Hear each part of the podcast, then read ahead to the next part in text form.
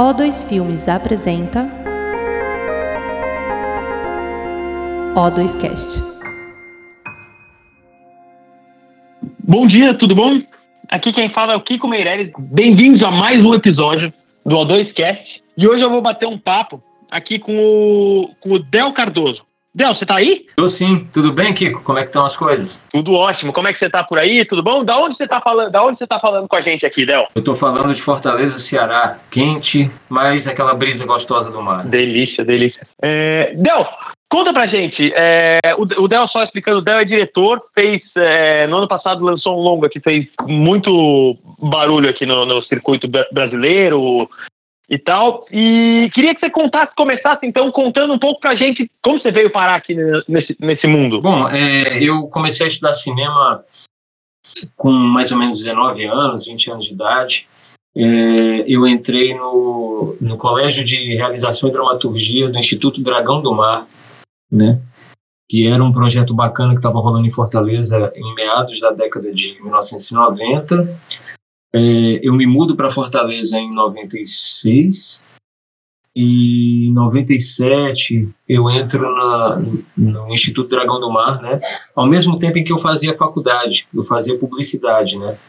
Não tinha ainda um fervor de faculdade de cinema. Não que eu soubesse que eu queria fazer cinema, mas eu sabia o que eu não queria fazer. E aí na peneira, né? Sobra pouca coisa. Normalmente ali a, a área de comunicação social, né? Eu sei que na década de 1960, 50, né, a galera que fazia cinema no Brasil vinha muito do, do, do direito, né, Nelson Pereira, também do jornalismo, né. É, hoje não, hoje a galera já vem direto dos cursos de cinema, já já bem tarimbado, com uma ótima bagagem de filmes, de teorias e tudo mais. Mas ali no final da década de 90, por influência de alguns colegas e principalmente de alguns filmes marcantes para mim, eu fiquei muito curioso para saber o que, que era cinema, né? Mas eu não nasci no Brasil, eu nasci nos Estados Unidos em 1976, é mais sangue brasileiro, meus pais são brasileiros, eu não tenho nenhuma ligação a não ser o nascimento com os Estados Unidos, né? Mas ali, né, é, viajando por muitos lugares, porque o meu pai trabalha na Embrapa, trabalhava, né, ele se aposentou, que é uma empresa que requer às vezes mudanças bruscas, né, de geografia e tudo. Meu pai nessa aí dos Estados Unidos me teve, eu voltei para o Brasil com uns três anos, por aí dois, três anos. Retornei aos Estados Unidos para o meu pai concluir estudos lá. Retornei quando eu tinha uns oito anos de idade, por aí, sete, oito anos, e, e volto novamente para o Brasil quando eu tinha 12, 11, 12. E aí eu fiquei, é, nesse meio tempo aí, eu morei no Acre, onde minhas irmãs nasceram. E tem uma ótima experiência, meu pai tem uma ótima experiência lá com as lutas. Ele conheceu na época Chico Mendes, Marina Silva. E mais. Os movimentos sociais sempre perto de casa, os movimentos sociais assim sempre sempre dentro de casa, né? Então a gente cresce com esse contexto, com essa preocupação, né? De, de entender o que são os movimentos, quem são as pessoas, o que é está em jogo. Então isso sempre foi uma vertente desde pequeno lá em casa, né? E, e isso que isso que está muito tá muito pautado na, na, sua realização também, né? Desde os curtas até os longas, sempre você tem essa preocupação em tocar em temas sociais, falar de temas. Então digo, de, desde a sua infância você já conviveu bastante com isso, né? Total, Kiko, total. Eu acho que é uma coisa que fica impregnado na gente, né? E acaba reverberando. E, e, aquela coisa, não que a gente não goste, eu adoro outros, outros gêneros. Eu, eu por exemplo, eu amo comédia, eu, eu adoro eu adoro é, suspense, noir, né? adoro. E vou fazer, se Deus quiser, eu vou fazer esses gêneros, mas é, só um longa até agora, né? Então é um longa que, que a gente fala muito daquilo que está com a gente assim desde, desde sempre, né? é, as preocupações, o que está nos atingindo enquanto sociedade. Eu acho que também isso aí é uma vocação do cinema brasileiro, né? Se a gente parar para pensar, uma vocação bem presente no cinema brasileiro ao longo da história. E aí, é, continuando, eu venho para Fortaleza em 97, né? Eu morei também em Goiás, pouquinho tempo em Belém. Aí eu vim para cá em 97, fiz faculdade, né? Entrei no curso é, de dramaturgia, e depois o curso de realização. É, e aí, quando acaba tudo, faculdade, esses cursos, eu vou para o Rio de Janeiro, onde eu tenho parentes, né? Primos de segundo grau, terceiro grau, cariocas e nascidos e criados lá, né? Então, eu vou para lá, eu fico mais ou menos um ano, um ano e meio, fico quase dois anos lá, e tentamos de tudo, cara. Eu ia, a gente morava lá na Vila da Penha, ali perto do, do complexo, né? E aí eu pegava, eu me lembro de pegar ônibus e metrô, fazer baldeação, e passava o dia atrás de emprego ali naquelas produtoras ali em Botafogo, TV Zero, umas produtoras que tinham no Flamengo, algumas eu acho que nem existem mais. O que fosse de produção, publicidade, documentário, cinema, eu estava eu tava atrás, né? Mas aí é, faltou grana, faltava tudo ali, eu só tinha mesmo o acolhimento da galera, da comunidade, foi, foi um momento muito rico para mim. E aí veio a notícia de que os projetos que eu tinha mandado, né, meus portfólios fotográficos, é, que eu tinha aplicado para os Estados Unidos, é, vieram notícia que, que tinham sido aceitos. Eu mandei para três universidades, duas aceitaram. A, uma universidade em Nova York, chamada Columbia, e a outra, a Universidade de Ohio, for, foram as que aceitaram. E aí eu fiquei na dúvida, pô, lógico, eu vou para Nova York, né? Pô, claro, centrão daquele ali, Spike Lee, Brooklyn, pô, ali é, é onde eu quero estar. Tá. Só que uma coisa é você querer, outra coisa é poder, né? Fui para lá e aí eu ainda não tinha dito não para outra universidade, porque justamente eu estava conversando com as duas, mas eu queria conhecer as duas antes de tomar a decisão.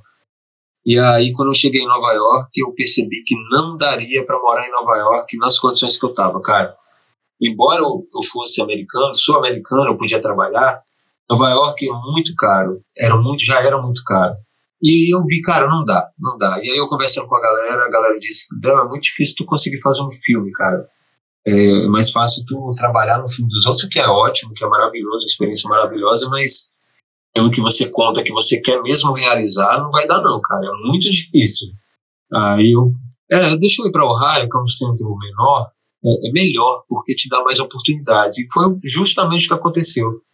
Eu gostei muito das instalações, da sala de equipamento, e eram menos gente, e uma galera muito massa, coisa, um lugar mais pacato. Eu, pô, cara, eu vou ficar aqui, o aluguel bem mais barato, as distâncias bem mais curtas.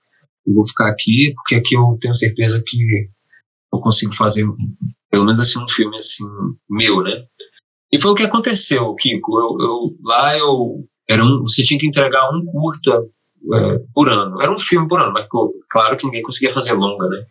É, é, a universidade tinha uma parceria com a Kodak, e aí tinha, por muito mais barato, assim, você comprava umas latinhas de, de película, né, com descontos estudantis, muito assim, muito à mão. E aí, cara, de novo a preocupação social, cara, tipo, Lá eu morava também em bairros negros, desde pequeno, na primeira vez também. Então, até mesmo lá a gente era envolvido em questões né, sociais. Quando eu estava lá, estava tava ali no, na iminência da guerra do Iraque, na guerra assim do, do, do Bush, né? Então a gente fez passeatas, cara, correria no meio da rua, bomba. Foi uma, é, a gente tinha, é, tinha umas movimentações lá muito massa nesse sentido, da gente fazer organizações de acolhimento a imigrantes, sabe, de arranjar casa para refugiados. Tinha muito refugiado na cidade, principalmente da Somália, na época, né, por causa dos conflitos ali com o Sudão. Então a gente recebia essa galera, arranjava casa para a galera. Uma experiência para além do, do só aprender cinema, né? Mas no, no, final das contas, eu queria fazer um filme. Eu sempre quis fazer filme. Então, quando acaba esse curso, eu achei melhor voltar para o Brasil, porque aqui eu achava que seria mais seria menos complicado fazer filme ali por volta de 2008, quando eu voltei.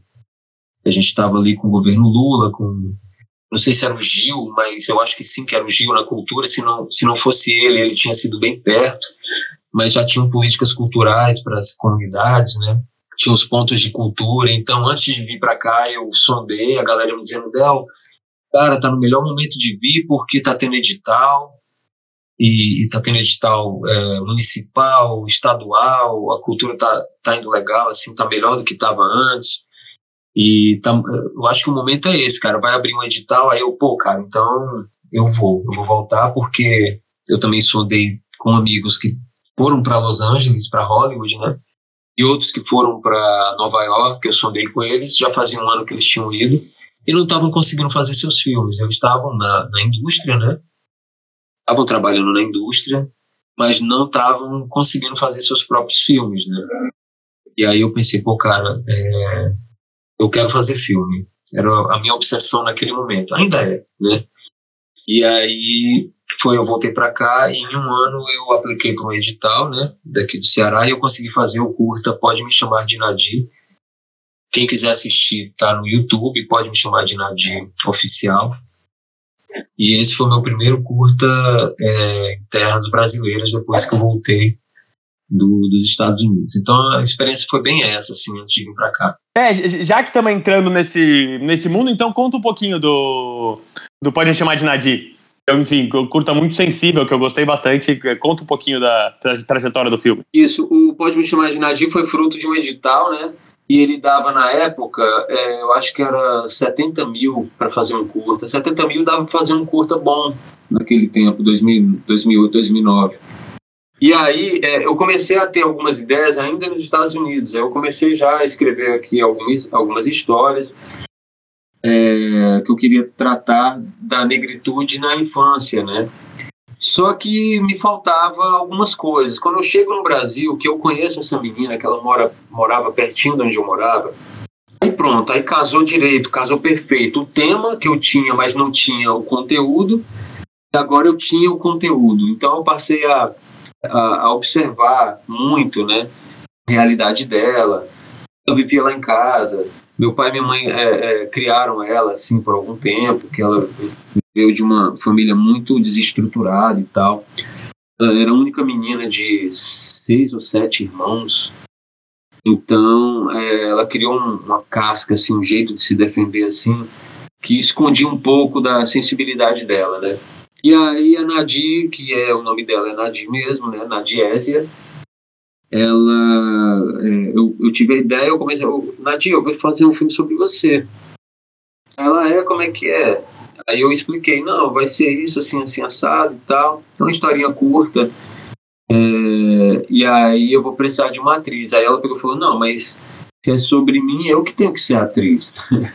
e aí assim foi. E aí a gente fez alguns ensaios, eu fiquei preocupado, porque tinha, ela não, eu, na minha cabeça ela não estava entendendo o que estava acontecendo, entendeu? Porque na hora do ensaio ela meio que não não tinha aquilo que se tem no ensaio, uma preparação e tal. E aí eu fiquei preocupado, será que vai dar certo, cara? Ela tinha nove anos, dez por aí, mas ela entendeu tudo, ela só estava absorvendo o que estava rolando, porque ela era tipo Romário. Treinar ela não gostava não, mas na hora do vamos ver, ela mandava a Vera, entendeu? Então eu fiquei muito surpreso nos primeiros dias e foi muito bom. Maravilhoso, maravilhoso.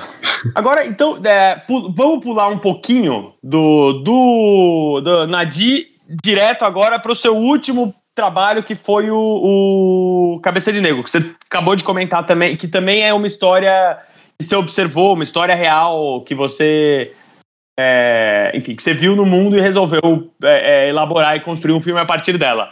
Como é que surgiu a ideia de fazer o filme? A ideia foi surgindo por acaso. É, sabe quando você está vivendo algumas realidades que você não, não, nem passa pela sua cabeça que aquilo poderia dar um filme, né? Mas aí o, o estopim mesmo, quando eu comecei a pensar, cara, pô, isso daqui merece uma atenção aí cinematográfica e tal. Foi quando eu estava é, voltando de um, de um futebol, que aqui a gente chama de racha. Eu passei na frente de um colégio estadual, é, onde eu também já tinha dado oficinas de fotografia e tudo mais, porque eu passei um tempo dando oficinas de fotografia audiovisual em, algumas, em alguns colégios públicos, né? E aí tava rolando uma chuva de pedra, cara. Tava tendo uma guerra assim na frente da escola, isso em 2015, tá? É, e uma galera, uns estudantes lá de fora, sem camisa, com um uniforme amarrado na cabeça e jogando pedra, assim, no, no melhor estilo, assim, guerrilha, saca? Se escondendo atrás de latão de lixo. Eu, Caramba, o que que tá acontecendo aqui, brother? Aí eu reconheci um dos, dos moleques, né? Que jogava bola com a gente e tal, Gabriel. Inclusive, tava conversando com ele ontem. É, e aí eu, vem cá, cara, o que que tá rolando aí? Aí ele, meu irmão, expulsaram um colega nosso de sala maior injustiça, brother. E aí começou uma discussão e, e, o menino disse que não ia sair, começou a discussão, veio segurança, e aí estamos aqui, jogando pedra e, e, o negócio tinha crescido, né? E aí eu pensei, meu irmão, cara, isso não é só para mim, né? Não é só uma coisa localizada dessa escola, não. Eu estava dando aula em várias escolas públicas, o negócio tá um barril de pólvora e bicho isso aqui Aí eu comecei a escrever, comecei a escrever, comecei a, a, a fabular, criar uma dramaturgia em torno desse, desse barril de pólvora que estava por acontecer. Eu não sabia que no ano seguinte ia estourar em São Paulo uma, uma verdadeira, um verdadeiro, uma revolução estudantil, né? Que foi o caso das ocupações. Começou a acontecer. Sim, as ocupações secundaristas, Exatamente, né? Foi muito grande aqui. Em 2016 é, justamente no, na metade do ano surge o edital, né? O, o edital é, longa afirmativo. Eu já tinha mandado um projeto, esse projeto do Cabeça de Negro para o edital BO, é, longa BO normal, não tinha entrado. E aí veio alguns meses depois o longa BO afirmativo, né, para pessoas afrodescendentes. Eu mudei só o título, cara. O título antes, o primeiro título se chamava Já Basta em homenagem aos zapatistas, né? E aí não entrou com esse nome, a minha produtora olhou assim, que era uma colega que eu tinha feito lá no Instituto Dragão do Mar, que hoje é a Patrícia Bahia. Então ela, que eu tinha conhecido enquanto estudante, ela leu o roteiro, ela topou, e aí ela disse, Del, troca o título, porque eu acho que esse título tá entregando muito, já basta. E aí a gente votou, né, entre Cabeça de Negro e Guerra de Papel. Ganhou na época Guerra de Papel, mas aí veio Casa de Papel, né? Sim, ah, nossa, série. que azar. pois é, aí o Casa de, enquanto a gente estava produzindo, Casa de Papel chegou, faz, causando um estardalhaço, maior sucesso no, na TV, é, é, na, na, nos streamings. E a galera, ah, Guerra de Papel tem a ver com Casa de Papel? Todo mundo perguntava. Aí o brother, Patrícia, vamos, vamos para Cabeça de Negro, que eu acho que é, é melhor. Só tem Cabeça de Negro na música e é uma boa homenagem. E aí ficou Cabeça de Negro depois, né?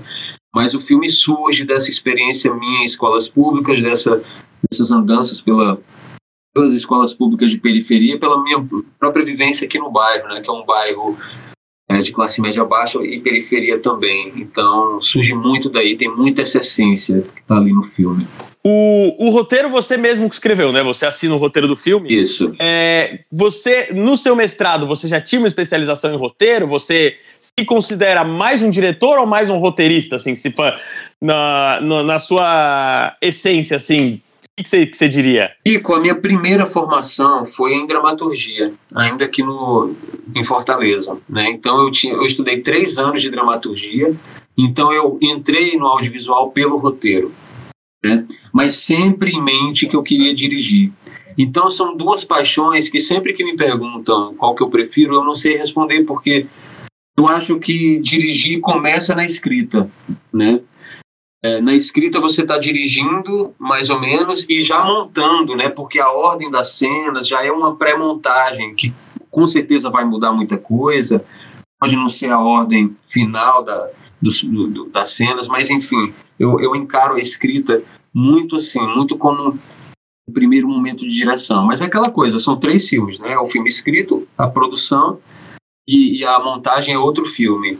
Mas eu me considero é, talvez roteirista mais, porque eu acho que eu escrevi mais do que dirigi, né? Entendi. Você tem mais experiência como roteirista do que como diretor, você diria? Isso. Eu, eu dirigi é, dois documentários, cinco ficções de curta e um longa. Eu tenho já um bom número de direção, mas, por exemplo, eu escrevi. É, eu estava na sala de roteiro do Rota 66 aí para Boutique Filmes, né? Estou é, também trabalhando num roteiro que não é meu, né, com o pessoal aí também de São Paulo, uma produtora. É, então, assim, por profissão eu acabo escrevendo mais, mas eu tenho muito prazer em fazer todos os dois. Me formei muito bem para os dois e, e, acho que consigo. Claro, a gente está sempre aprendendo, óbvio, né? A gente nunca sabe tudo e a gente está sempre se encantando com conhecimento, mas eu, hoje eu estou bem seguro para escrever e para dirigir. Boa, é, não, e você falou que a gente, achei legal, você falou, a gente vai aprendendo sempre, eu acho que é uma, né, é, é isso. A gente, eu, eu também, como diretor, também sinto que cada projeto que eu faço, eu aprendo demais em todas as áreas. E é isso, eu acho que a sua trajetória assistindo dos curtas que terminando agora no longa, o último que você fez, que é né, o Cabeça de Nego, eu sinto uma, uma clara evolução da sua da sua é, proficiência em, em, em, dirigir mesmo, uhum. em decu na decupagem, no, na construção da narrativa. Eu sinto uma clara evolução, enfim, que, que com Cabeça de Nego, que é muito poderoso. Contando do, do, do, Cabeça de Negro agora, como é que foi é, é, é, fazer esse filme no Ceará? Conta um pouco do processo de pré-produção. O financiamento foi só o edital mesmo? Como que foi a equipe? Eram pessoas todas que você já conhecia? Você, quanto tempo de filmagem? Conta um pouquinho da produção em si. Tá, é, o Cabeça de Negro ele ganha um edital com mais dois filmaços, assim, né? Um, é, um dia com Jerusa, com a, com a querida Viviane Ferreira, né? Manda aqui um abraço para ela, é, que está na Netflix. E o outro filme foi Marte 1, do Gabito, Gabriel Martins, do filme de plástico, que agora está em Sundance. Então, assim, é, a primeira coisa, a gente se reuniu logo. Eu conheci Vivi, ela articulou uma ida nossa, né, pela APAM. Então, foi eu, Vivi e Gabito, a gente se conheceu pessoalmente e a gente trocou uma ideia lá no Aparelho Luzia, né, que é um quilombo urbano que tem em São Paulo gente trocou uma ideia bem bacana numa noite de Q&A, né, sobre nossas experiências, de onde que a gente estava vindo e tal, e que a gente entendia que era um passo político muito importante, né. É, e aí, é, o drama foi o seguinte, o filme é aprovado, só que antes disso tinha rolado impeachment, e quando rolou impeachment, eu pensei, a gente pensou, ih, cara, ferrou, acabou o edital, só que não tinha dado resultado, né? A gente achava que tinha ido pelo, pelo ralo. Em 2017, em abril, eu recebo, foi justamente no dia que meu filho nasceu, eu recebi a notícia de que o filme tinha sido aprovado. Pô, que lindo. E aí eu fiquei muito surpreso, cara, muito surpreso. O filho nascendo, e aí eu fiquei, poxa, cara, é, não acredito, bicho. E aí é, o dinheiro só cai em 2018, e quando o dinheiro cai, a gente começa a pré-produção mais ou menos assim em janeiro, mais ou menos nessa época do ano a gente estava em pré-produção já, janeiro, fevereiro. É, em março a gente entra no set, meados de março. No começo de março e vai até o final de março. A gente terminou dois dias antes, cara. Foi super eficiente, super. Dois dias antes, 10 horas de trabalho por dia. Teve só alguns dias que a gente chegou a 11 horas e pouco. É, por quê? É, eu encarei da seguinte forma aqui, que eu pensei, cara, eu, eu esperei muito esse momento, e esse momento é um momento que eu não vou poder errar, cara. Assim, é óbvio que a gente erra, é óbvio que a gente é humano, que todo filme tem realizadores consagrados, né, que erram a mão em algum filme e tal. Então isso é. Só que eu botei no meu inconsciente o seguinte, cara, se tu errar demais, errou porque é teu primeiro filme, cara. Então dê o teu máximo dentro do teu limite. Então eu fiz toda a pré-decupagem, fiz tudo direitinho, meu dever de casa. Eu já chegava no set cedo, sabendo direitinho o que, que eu ia fazer. Eu, eu visitava esses sets de bicicleta, assim, dias antes, cara. Olhando, o pessoal achava que eu era maluco, bicho, olhando assim, fotografando, levando para casa. É, mas eu sempre gosto de deixar ali eu sempre gosto de decupar uns 70% e deixar ali uns 30%, 20% para o acaso, para o que o momento vai me dar de presente. Eu sempre gosto de fazer isso. Eu aprendi nos curtas. É, eu aprendi isso sem querer, cara. Aí depois eu fui ler alguns, algumas entrevistas de diretores consagrados, como Bertolucci, né? É, os italianos faziam muito isso, então eu passei a adotar para mim ter o dever de casa, tudo pré-decupado, mas deixar ali uns 20% para o acaso, para o que o momento traz, para o elemento documental, né? Como você estava falando do, do, do, acaso e trazer o, né, ficar aberto para o que, que acontece na, na hora, eu queria que você contasse um pouco do, dos maiores desafios que teve durante a filmagem assim, ou da pré-produção e da filmagem. E falando, já ligando com isso que você contou do tema do acaso, o, o filme tem, muita tem, tem muitas sequências noturnas e tem no final uma grande sequência de, de sei lá, de ação, da rebelião, de, de uma cena é, tensa e mais, né, muita figuração e, e, grandiosa. Então eu queria que você contasse um pouco como que foi, enfim, eu li outras entrevistas suas contando um pouco disso, fiquei curioso de saber mais desse desse momento e como que foi é, administrar uma, uma cena grande dessa, se foi tudo como estava previsto ou se vocês improvisaram bastante, porque o que tá o que imprimiu é imprimir uma, imprime uma coisa muito forte, muito poderosa, mas aí queria que você contasse um pouco como foi fazer não só essa sequência, mas outros, outros pontos, outras tretas que deu na produção. É bacana falar disso. Eu, foi o 13 terceiro dia, cara. Era a, a noturna a noturna do 13 terceiro dia. Ficou conhecido lá no set que era a noite mais tensa, que estava a equipe tensa, e assim, eu tinha me preparado muito para ela, eu estava muito tranquilo naquela noite. A equipe estava tensa, então meu papel foi passar segurança para a equipe, né? Afinal de contas, é a primeira, é o primeiro longa de um diretor que está começando, então muita gente da equipe estava ali com aquela pulga atrás da orelha. Pô, esse maluco sabe o que ele está fazendo e tal. E com razão, né? É, e aí eu muito tranquilo por, por, já ter feito a decupagem, por já ter ido lá, por já ter pensado, eu sabia exatamente que movimentos iam acontecer, mas sabia também que era uma grande oportunidade para o acaso. Então eu tive troquei uma ideia massa com a figuração. O meu trabalho ali foi mais organizar fluxos de movimento então, ali, meio que como um treinador de futebol, tinha uma prancheta, chamava a galera ali ao redor e falava: Ó, você aqui, você vai fazer parte desse grupo aqui. Mostrava lá na prancheta. Você vai fazer isso e vai correr para lá. Vocês vão fazer isso daqui. E depois disso, só Deus sabe o que, que vai acontecer, porque nem eu sei.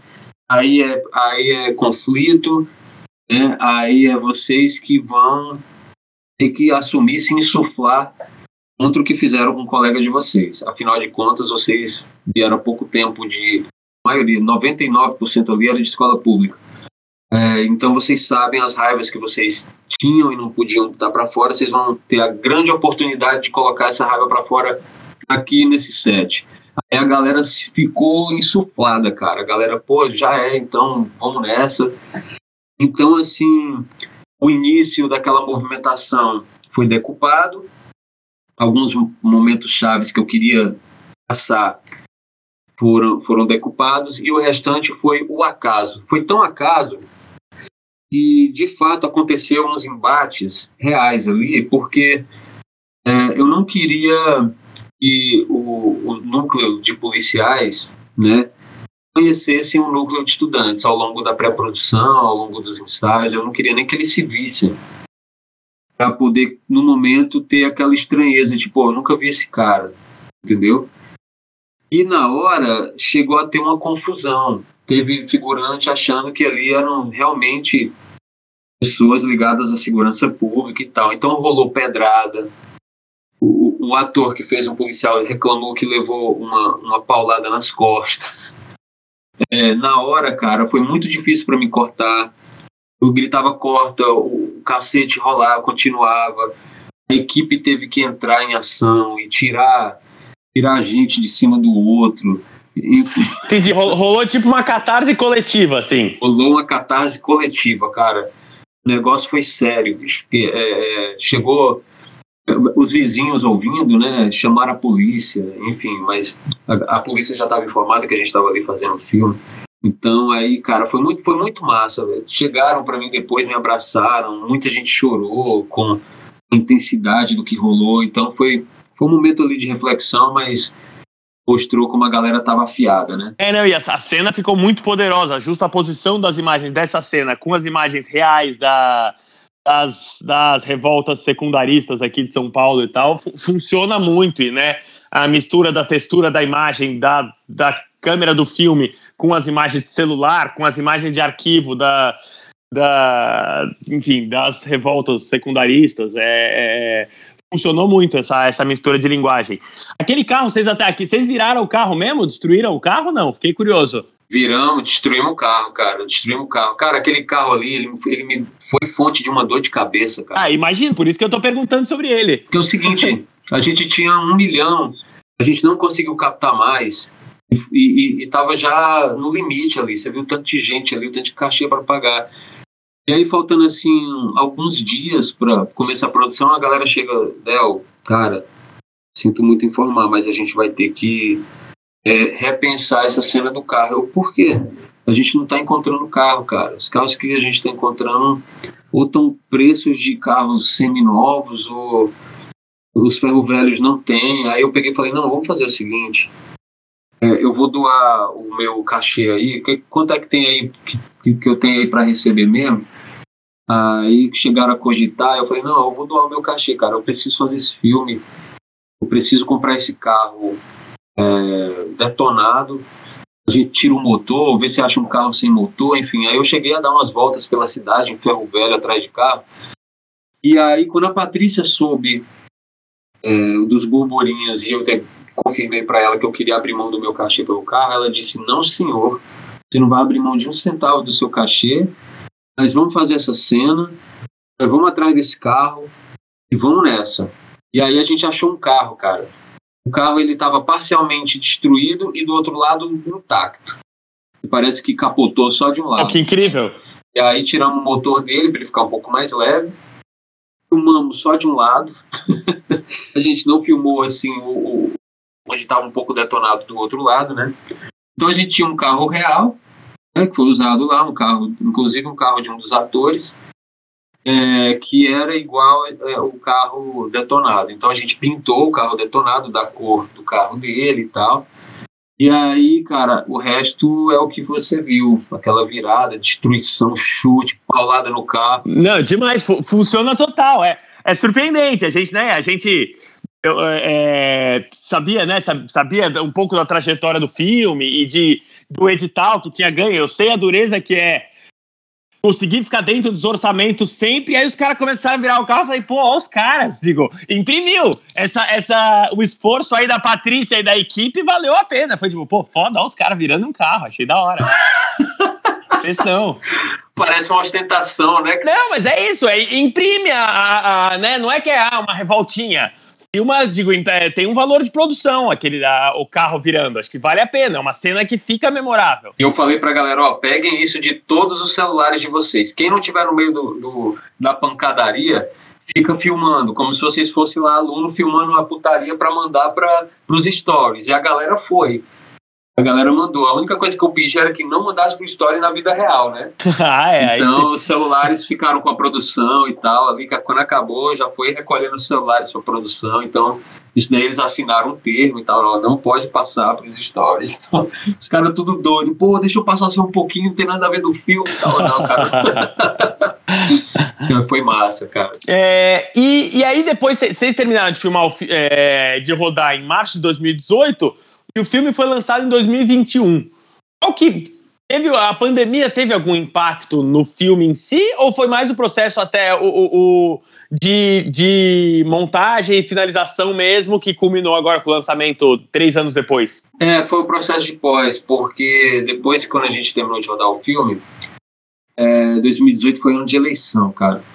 E aí a gente segurou um pouco a barra porque muita gente estava é, em política e tal, né? Produtoras é um momento que muita gente daqui do Nordeste ganha, faz um, um trocado, né?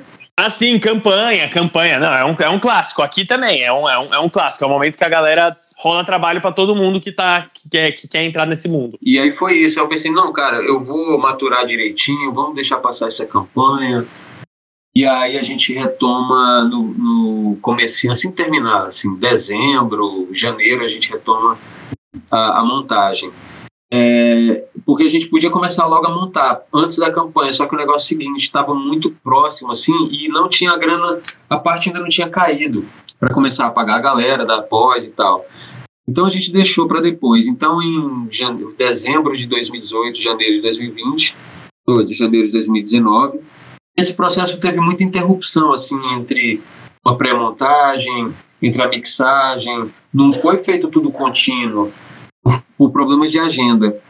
O filme ficou prontinho, prontinho mesmo, no comecinho de janeiro de 2020, é, para a gente mandar logo para Tiradentes. Então, em Tiradentes, Festival Tiradentes, foi a primeira vez que eu vi um filme pronto, finalizado, e, e, junto com, com todo mundo, com aquelas 600 pessoas. Cor, som, trilha, mixagem, Tudo. tá ali que ele, tá, que ele tava prontinho. É, e foi um negócio histórico, porque foi a minha primeira vez em Tiradentes e a galera dizendo é, é, que nunca tinham visto uma recepção daquela, assim. Eu, eu me lembro que eu chorei muito, tanto de emoção por ver o filme, quanto eu estava muito tenso, achando que o filme ia ser vaiado. Enfim, ninguém sabe, né, cara? Ninguém sabe de nada. É, é um público exigente ali em Tiradentes. Todo mundo falava, cara, o público de Tiradentes é um público muito exigente. E a gente já sabia que de algumas vaias no Festival de Brasília. Então eu tava, meu irmão, tô ferrado, brother, no primeiro filme aqui. Se der alguma merda, eu vou ser vaiado no primeiro filme. Então, assim, quando a galera ficou aplaudindo de pé ali, eu fiquei muito emocionado mesmo. Então, eu acho que a tensão eu corri, cara. Eu corri, fui para um lugar escuro e fiquei chorando lá escondido. Aí depois eu voltei, né, pros abraços, mas foi, tenso o negócio, cara. Mas foi muito bom ver o filme assim finalizado, as cores, tudo já, tudo correção de cor, tudo ok ali. E, e, foi muito bom, foi muito bom, cara. Foi um processo assim, aprendi demais. Cada projeto, como você falou, a gente aprende muito, né? Então foi isso.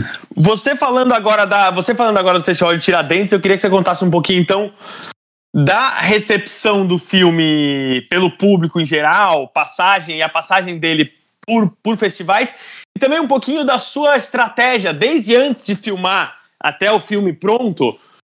Eu, eu, eu vi você contando em, em algumas entrevistas do, do de, você, você pensou, pô, será que é um filme para eu tentar ser muito ousado em termos de linguagem audiovisual? Ou será que é melhor eu segurar a mão na linguagem para eu comunicar melhor com um tipo de público com quem eu quero? Enfim, é isso. Eu queria que você falasse um pouquinho sobre a recepção do filme em geral e para que público, para quem você, seu público-alvo para esse filme, quem que era, se você acha que você comunica com esse público também, enfim, contar um pouco sobre esse, esse tema. Maravilha, Kiko. Tema importante.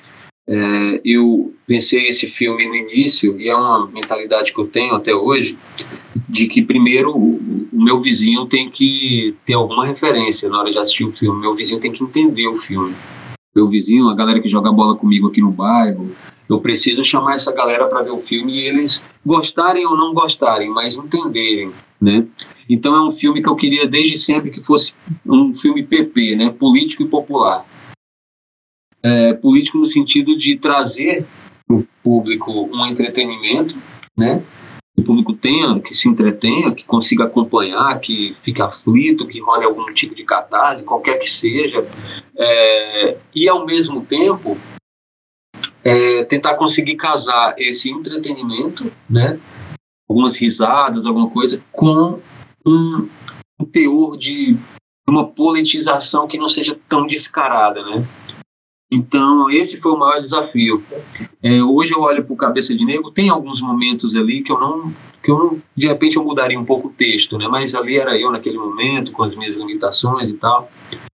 É, então, tem sim alguns momentos ali que eu considero meio lacrador e tal, que talvez eu não faria mais, mas pensando nele direitinho, ele foi feito para uma faixa etária de periferia, tomando como base assim, um, um microcosmo ideal, foi feito assim para a galera do meu bairro, assim, entendeu? Para a galera entender os assuntos, saber o que está pegando, se inteirar de alguns de algumas pessoas importantes para o movimento negro, né? se inteirar de muita coisa. Tanto que quando eu li algumas críticas depois dizendo que o filme era muito didático, é, eu concordei em parte né, com a crítica e eu adoro críticas, adoro até hoje. Pode falar bem, mal dos filmes. Eu não, então aprendi muito algumas coisas do Cabeça de Negro através de visões de críticas. Eu acho que só teve uma ou duas críticas em todas, em todas as críticas do Cabeça de Negro que eu achei um pouquinho que errou o tom. É, errou o tom. É, talvez que querendo. Um deles querendo até me atacar, é, questionando a mim, sem nem me conhecer. Mas enfim, isso acontece também. A gente tem que ter maturidade que as pessoas escrevem, falam o que quer, principalmente nessa era de, de internet e tal, né? Então, tranquilo, pode falar, mas não atacando a honra da pessoa, né? Então, o filme foi feito para a galera, para a juventude das periferias, né? E, e ele era assim didático em alguns momentos porque ele, o universo dele é uma escola, para que um lugar mais didático? É, então, quando o Saulo pergunta, é, professor Ângela Davis realmente já teve no Brasil de fato? E aí ela vai explicar, teve, teve em Salvador. Aí isso faz o moleque pensar quem é Angela Davis. Aí depois eu menciono, coloco nas carteiras ali alguns nomes de, de ícones do movimento, né? E aí termino com Marielle. Pô, todo mundo sabe quem é a Marielle, mas então quer dizer que aqueles outros nomes deviam ser pessoas como a Marielle. E, e por aí, por aí vai, porque é um filme rap, cara. No rap, às vezes o rap tá falando ali de algumas pessoas, alguns revolucionários relativamente anônimos e você não pega a referência, mas você pensa, pô, esse cara ser importante, deixa eu googlar aqui quem foi esse cara. E aí isso vai consolidando o seu aprendizado, né? Então um filme fala de educação, de didatismos, de revolução, é, revolução na prática e na teoria. O Saulo está ali lendo e, e, e, entendendo o que foi os Panteras Negras, o que foi aquele movimento, como que ele pode ser importante ali para a escola dele, para a comunidade. Então é um filme que testemunha a tomada de consciência. Eu acho que é muito assim. É, você falou, você falou algumas vezes que o, o, você fez o filme pensando na galera do seu bairro, né? Do, como um microcosmos de esses caras são meu público-alvo, esses caras Isso. têm que assistir e gostar. E como foi a recepção deles, dos caras, para que, né? Porque em festival ali que, né, em Tiradentes foi ótimo, uhum. festivais, e, e, circulou pra caramba, tá é, eleito filme, é, filme do ano pela Bracine e tal. Queria que você contasse como que foi, né? Porque eu vi você falando que você queria que ele fosse para um circuito de festival para depois ter um lançamento comercial. Isso. Com, com, uma certa bagagem, um estofo de já ter passado por festivais, então é um filme que já teria sido falado e as pessoas quereriam ir atrás para finalmente poder conseguir chegar no seu público-alvo. Como que foi a, a, a reação dessa galera quando viu o filme? Eles se conectam, eles entendem? Cara, eu levei uma galera aqui pro cinema, né? Aqui, é o cinema fica num shopping aqui pertinho, shopping mais popular. Eu levei uma galera para assistir. Então muita gente, porra, meu irmão, vai ter uma parte 2, aquele final ali eu não entendi direito, mas porra, aquele bicho foi muito mole, era para ele ter tacado para não sei quem e tal. Então é esse tipo aqui rolou muito, assim. Até hoje eu tô passando ali de bike, a galera. Ei, Del, eu vi teu filme na Globoplay, cara. Porra, bicho, que massa, quando é que tem o próximo? Então, assim, a galera se. A galera se comunicou com o filme, sabe? A galera gostou muito do, das cenas de ação.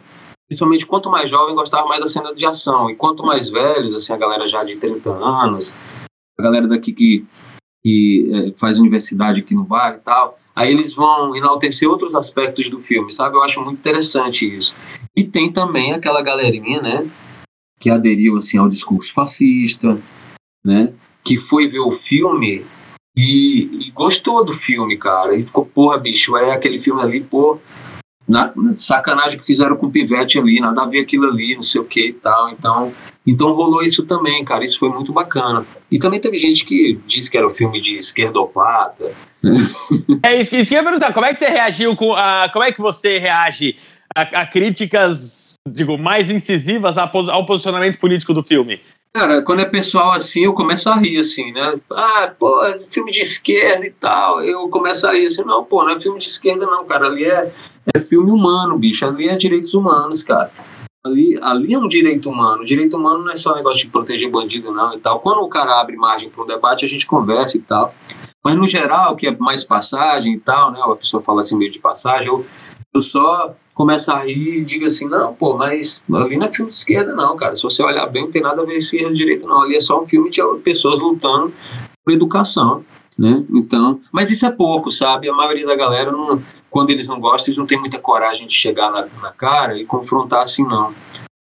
É por internet que a galera fala mais, assim. É, não, é internet, aí se for, se for entrar nessas, aí realmente é melhor não, não começar a responder, né? Pois é, pois é. Então, assim, mas eu acho bom, cara, eu acho bom é, é, que tenha divergência também. E a gente tem que ser maduro, né, cara, para entender quando dá para entrar num debate que você considera um debate útil. É, também entender quando não vale nem a pena trocar ideia ali, conversar.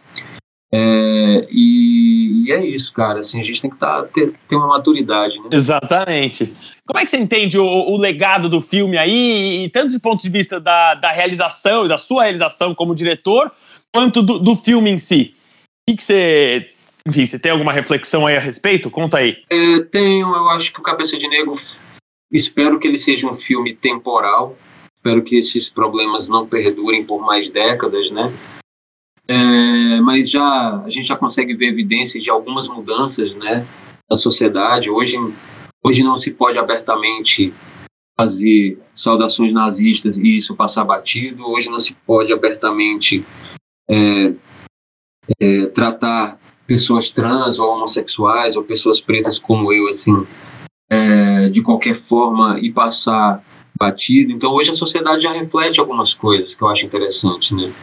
E, e que não só interessante como, como necessárias, né? Para uma sociedade melhor, uma sociedade mais inclusiva, é, que pelo menos respeitem as vidas, né? Então, eu acho que o legado do Cabeça de Negro é esse, é mostrar, eu acho que daqui a alguns anos eu espero que a galera olhe para o Cabeça de Negro e veja, ó, ali na virada da década de 10 para a década de 20, olha como é que era o Brasil, olha como é que estava a situação, olha como é que o, o moleque foi, foi muito corajoso fazer o que ele fez. Assim como a gente hoje olha para trás e vê o que, que Rosa Parks fez quando ela decidiu não se levantar do, da, da poltrona do ônibus e ela tinha que, que sair cansadona de um dia de trabalho para uma pessoa branca que estava entrando se sentar, né? Então a gente olha para trás, a gente vê aqueles movimentos e a gente hoje reflete, né? Pô, o legado que aquilo deixou, né? Não, não, não chegamos ainda na sociedade ideal, mas como aquele ato foi importante para que algumas coisas mudassem, né?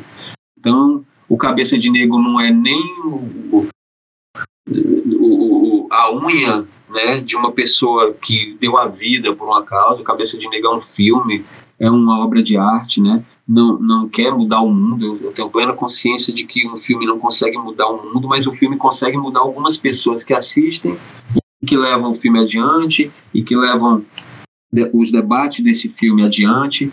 E assim, é, o filme serve como aquela pedrinha que você joga no, no lago, né?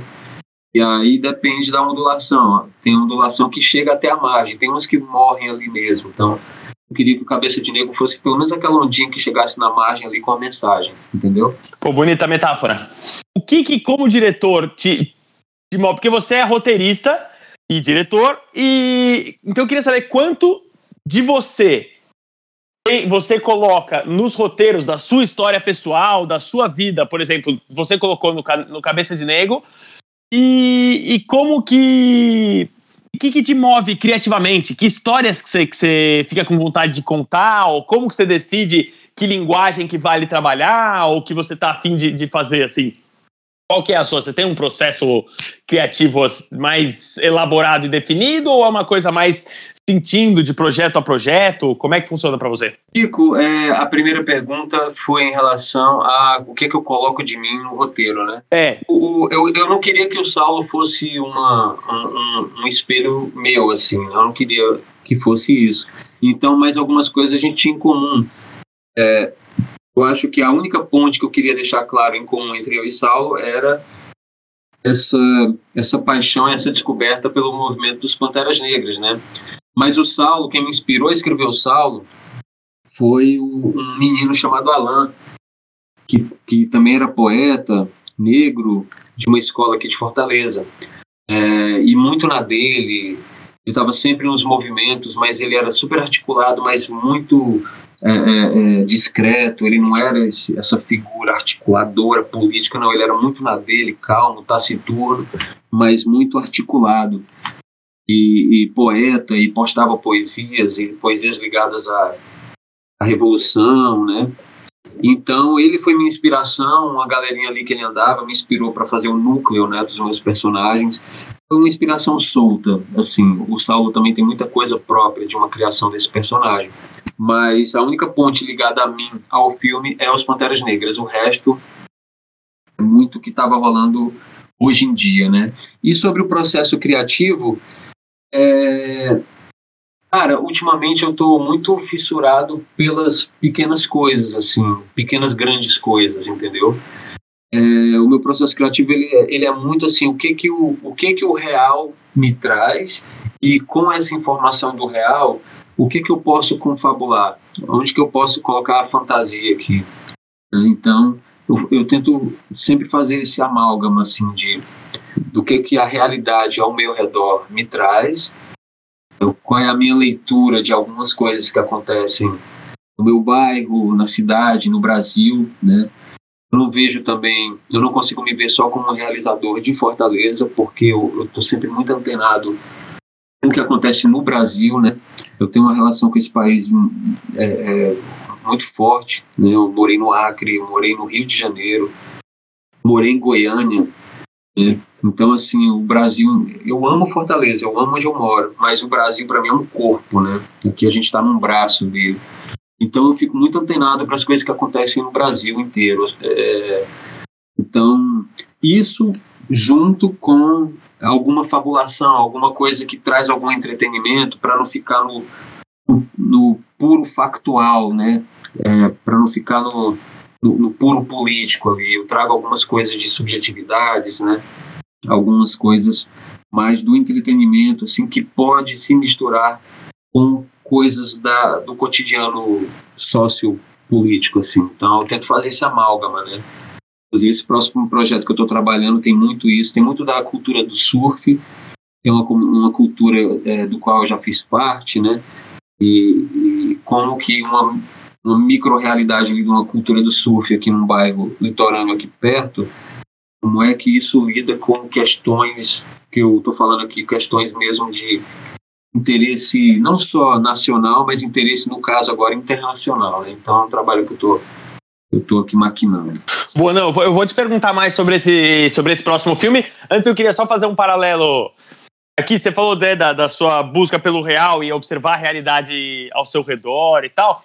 Eu tava vendo uma, uma entrevista aqui do, do André Novaes esses dias. O André Zeira. Não, André, André Zeira, parceiraço nosso aqui no O2 e sócio do Gabriel da Filmes de Plástico, que né, foi seu companheiro de edital. E ele, eu tava vendo essa entrevista dele esses dias, que eu, que eu não, não enfim, num programa de, da, da Netflix, eu não sabia que tinha um episódio que era com ele, assisti lá e ele fala uma coisa que eu achei muito bonita. Ele fala, ele, tá, ele, tá, ele conta, pô, um dia eu olhei uma, uma gaiola ali toda meio destruída, só que tinha uma planta crescendo dentro. E era bonito, mas era feio e era realidade, enfim, tentar achar uhum. poesia dentro de uma realidade que é bonita, mas também é feia. Tracei esse paralelo aqui com o que você falou do real e de achar uma fantasia no real. Só pra você falar, que, é, contar um pouco de como que você vê esse, no Brasil hoje o esse essa efervescência e esse aparecimento é, é, que está aparecendo e, e, e, se fortalecendo essa é, mais diretores pretos contando histórias pretas e falando sobre, sobre esse mundo e, ou não só enfim mas esses diretores que estão né, muitos novos nomes surgindo finalmente para poder dar vazão a esse a todo um mundo de narrativas e de bairros periféricos e de personagens que a gente não tinha no cinema brasileiro. Então eu queria saber, enfim, saber um pouco que você contasse um pouco como que você vê isso, como você acha que você se insere nisso, uhum. qual que é o seu estilo de fazer filme em relação a essa galera, quem que você admira, quem você conhece, quem você queria conhecer, enfim, contar um pouco. É, é, é uma relação de muita camaradagem, sabe? É, eu tenho o maior orgulho de fazer parte dessa dessa geração né, de, de realizadores pretos e pretas e, e, e, também pessoas não pretas, né, pessoas brancas, enfim, mas que estão ali no corre, que estão tentando também uma, uma sociedade mais justa, ciente de seus privilégios, né, mas que estão ali na batalha. Então eu tenho um orgulho de ser contemporâneo é, da Viviane, do Gabriel, é, do Andrezeira, é, da Grace passou. A Grace passou quando terminou o Cabeça de Negro, ela não sabia nem quem eu era. Ela chegou assim, é, foi ele, quem foi ele aqui que fez o filme? Aí o André, que eu já tinha conhecido, o Andrezeiro, foi, foi ele. Aí ela, cara, ela me deu um abraço, velho, um abraço, assim, sem nem falar nada comigo, ela me deu um abraço apertado, assim, cara. Eu senti, assim, um soluço, assim, nela e tal, que ela tinha se emocionado muito, então e eu fiquei muito honrado. Eu, caramba, Grace, cara, me deu um abraço assim, bicho. É, então, assim, eu, eu me sinto muito privilegiado, sabe? Eu sou meio. A, a Grace falou que eu pareço ser mineiro. Ela, pô, você parece um mineirinho, você é na sua e tal. Eu, é, pô, é, mas é, é, eu, eu adoro os mineiros, assim. Então, que bom, isso para mim é um elogio. Mas muito obrigado por esse abraço. Eu sou teu fã de, desde quando eu vi o, o Temporada e outros trabalhos de filmes de plástico, né? Então, assim, eu, eu sou muito felizardo de estar no meio dessa geração. E como que eu me vejo inserido nisso? Cara, é um operário, um operário, um cara que é pronto para qualquer trabalho audiovisual, seja meu, seja de, de colegas, e, e orgulhoso de fazer parte de tudo isso, sempre disposto a aprender, né? Sempre aberto ao aprendizado. E é isso, cara. É, é, somos parte, né, de um todo. Boa, Maravilha. Agora, voltando, retomando o gancho lá do, que você falou, queria que você contasse um pouquinho o que você puder contar. Não sei quanto que você já está falando em entrevistas, contando para as pessoas aqui, vai ficar aqui no programa.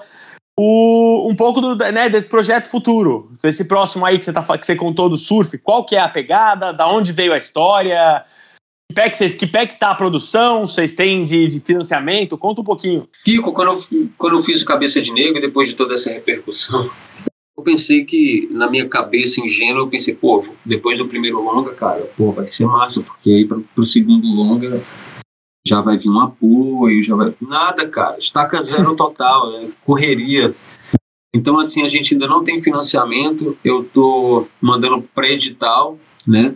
Eu não posso falar muito ainda dele porque a produtora me pediu, Del, não fica falando muito não, porque tá, não sei o que e tal, então, que eu falo, eu gosto, quem não gosta, né, de falar de seus projetos, né, cara?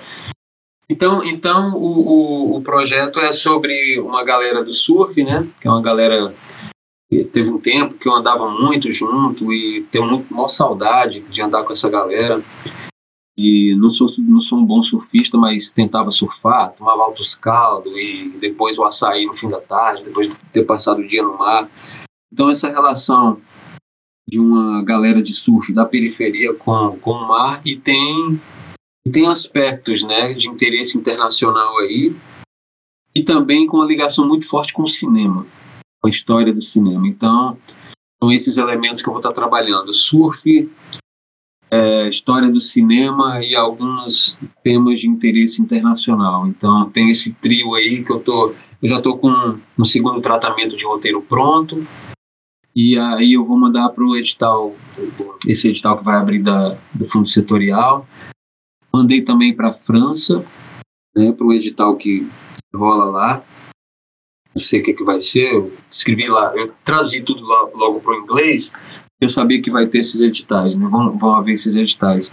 E vai ter o World Cinema Fund, né?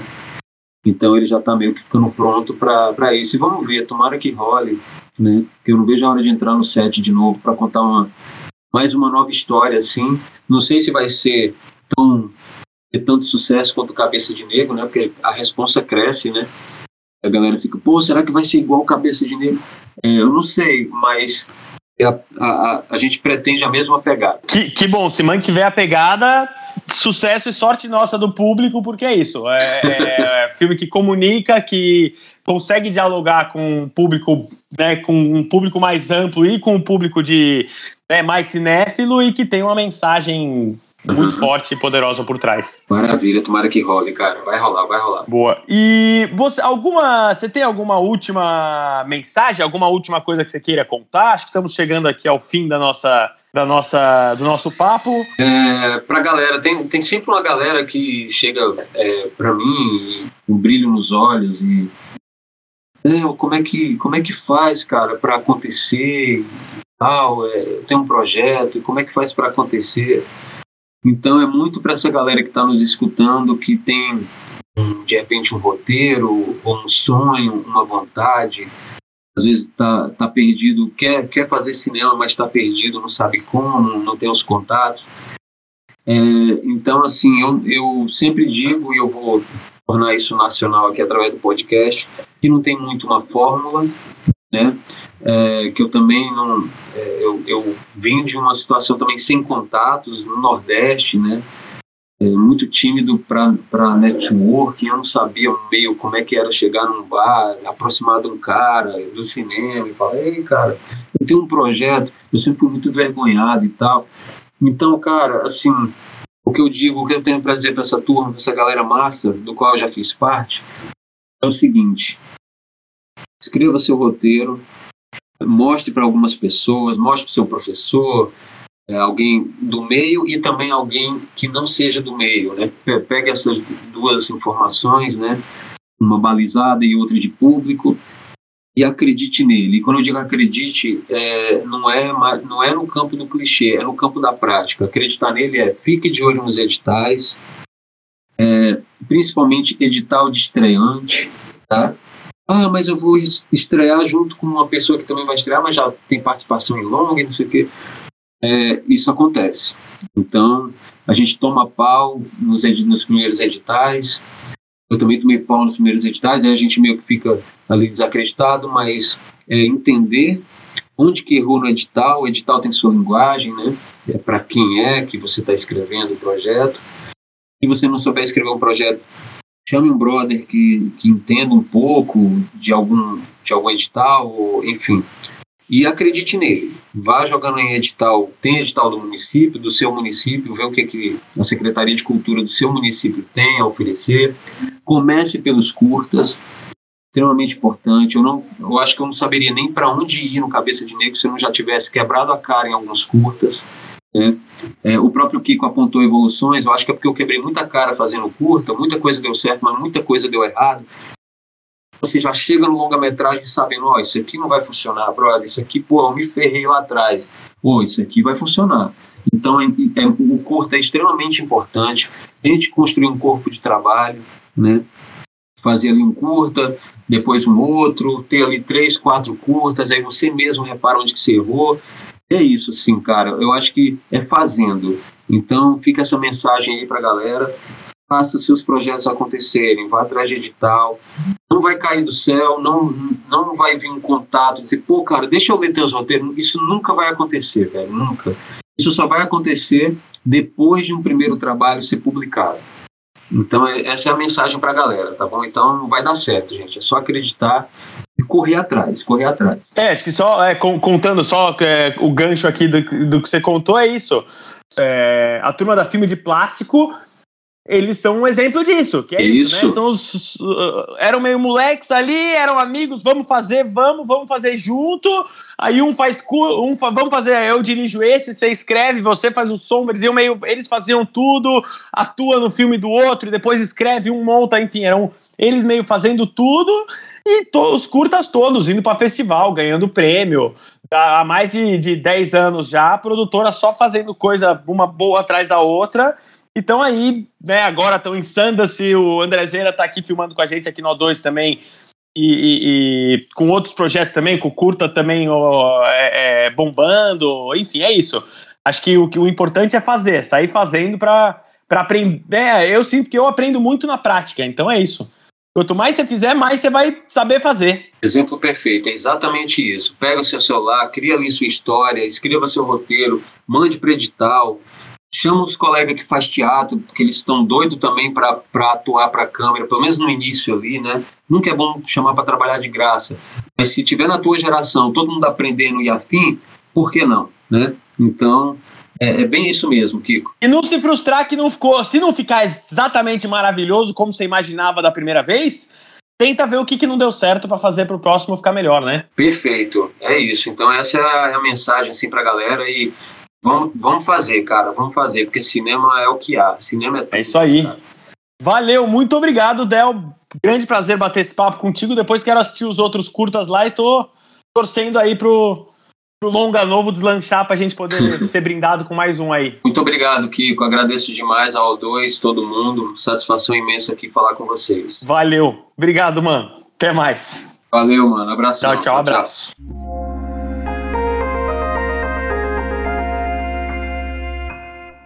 Esse foi o O2Cast, com episódios publicados semanalmente. Siga a O2 nas redes sociais para saber mais. Até a próxima!